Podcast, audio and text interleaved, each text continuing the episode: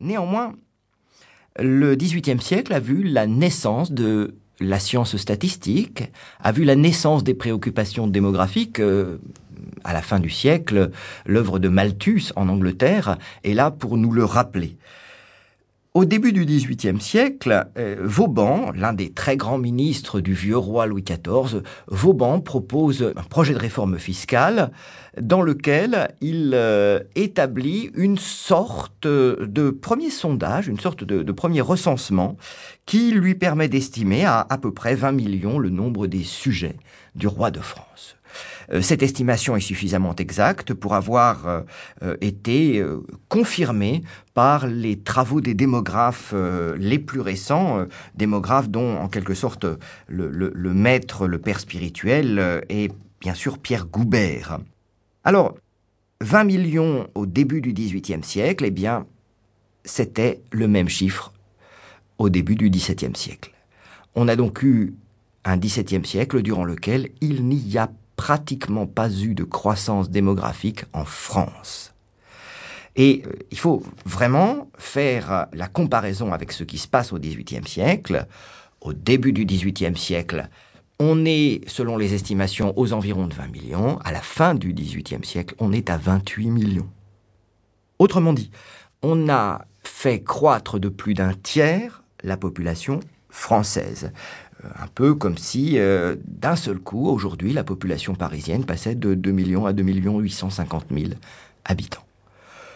Cette euh, explosion démographique, elle renvoie à une euh, mythologie française très connue. Elle, elle fait la fierté des Français au XVIe siècle. Ils étaient très contents de célébrer ce qu'ils appelaient la copiosité du populaire.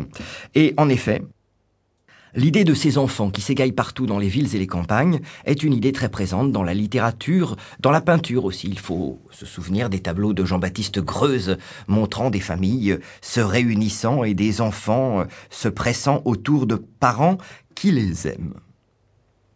Et si ces parents commencent à aimer leurs enfants, on se souvient que Jean-Jacques Rousseau écrit L'Émile parce que cette préoccupation pédagogique elle existe, c'est que les comportements démographiques ont commencé à changer. Alors, ces comportements démographiques, ce sont les comportements qui ont bien sûr trait à la naissance, qui ont trait aussi à la maladie, qui ont trait enfin à la mort.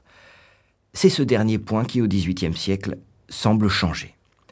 Pour la naissance, elle reste, au moins pour la première moitié du XVIIIe siècle, marquée par la difficulté, par la douleur et par une immense mortalité euh, de femmes en couche et par une énorme mortalité infantile.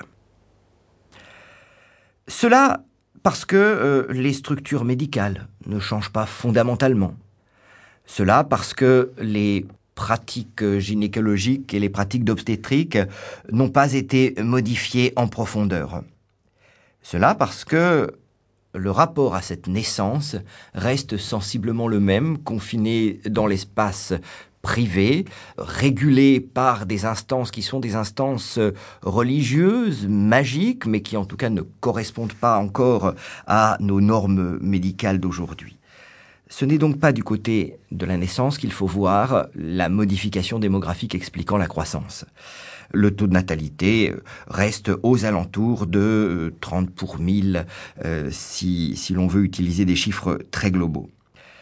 C'est du côté de la morbidité, donc le nombre des maladies, et du côté du taux de mortalité que les choses évoluent.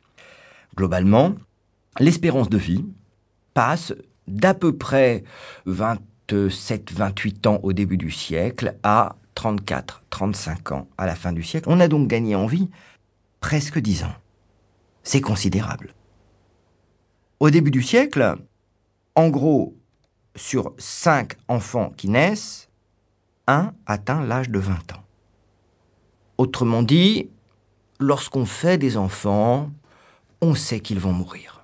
De fait, les registres paroissiaux, qui sont nos sources statistiques essentielles, euh, sont euh, de véritables listes de jeunes morts, des morts euh, qu'on est parfois obligé d'ondoyer, c'est-à-dire de baptiser post-mortem pour éviter à de toutes petites âmes.